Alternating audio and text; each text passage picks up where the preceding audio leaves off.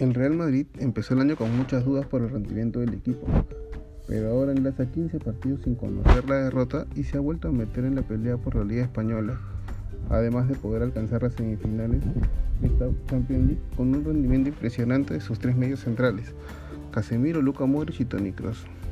En esta semifinal recibirá el Chelsea del magnate ruso Roman Abramovich, que ante un inicio de temporada muy malo, teniendo en cuenta que fue el equipo que invirtió más en los refuerzos, tomó la decisión de dar rebaja a Frank Lampard, ídolo del club que no pudo repetir como entrenador lo que hizo como jugador.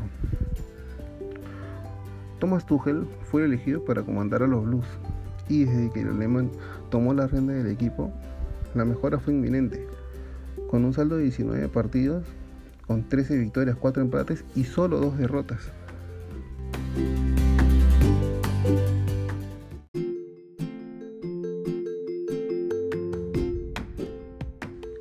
Esta será la primera vez que madridistas y londinenses se enfrenten en la UEFA Champions League y solo se enfrentaron en tres oportunidades en otros torneos, con un historial a favor de los Blues, que registran dos victorias y un empate frente a los merengues.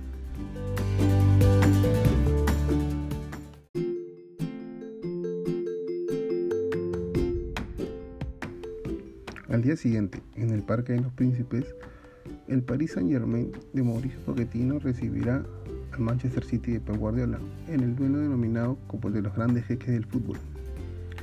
El Paris Saint-Germain, después de una eliminatoria que quedará en la historia, logró eliminar al favorito de la competición, el Bayern Múnich. Además, el equipo parisino, que cuenta con un ataque demoledor con Ángel Di María, Neymar Jr. y Kylian Mbappé, esta semana pudo recortar distancias con el Lille en la liga francesa y ahora solo está a un punto de líder a falta de 5 partidos. Por su parte, el Manchester City es el virtual campeón de la Premier League, en donde a falta de 6 partidos, los Citizens han sacado una ventaja de 8 puntos frente a su más cercano perseguidor, el Manchester United.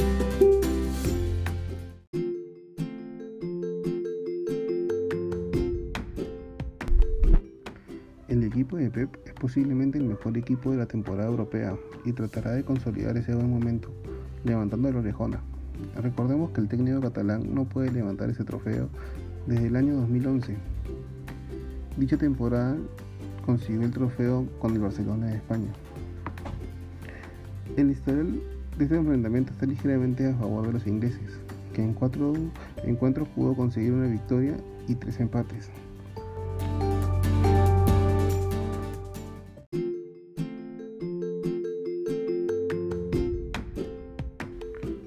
Además, será la segunda vez en que los técnicos se ven las caras en la UEFA Champions League, ya que en la temporada 2018-2019, en unos cuartos de final de infarto, el Tottenham de Pochettino eliminó al City de Pep Guardiola.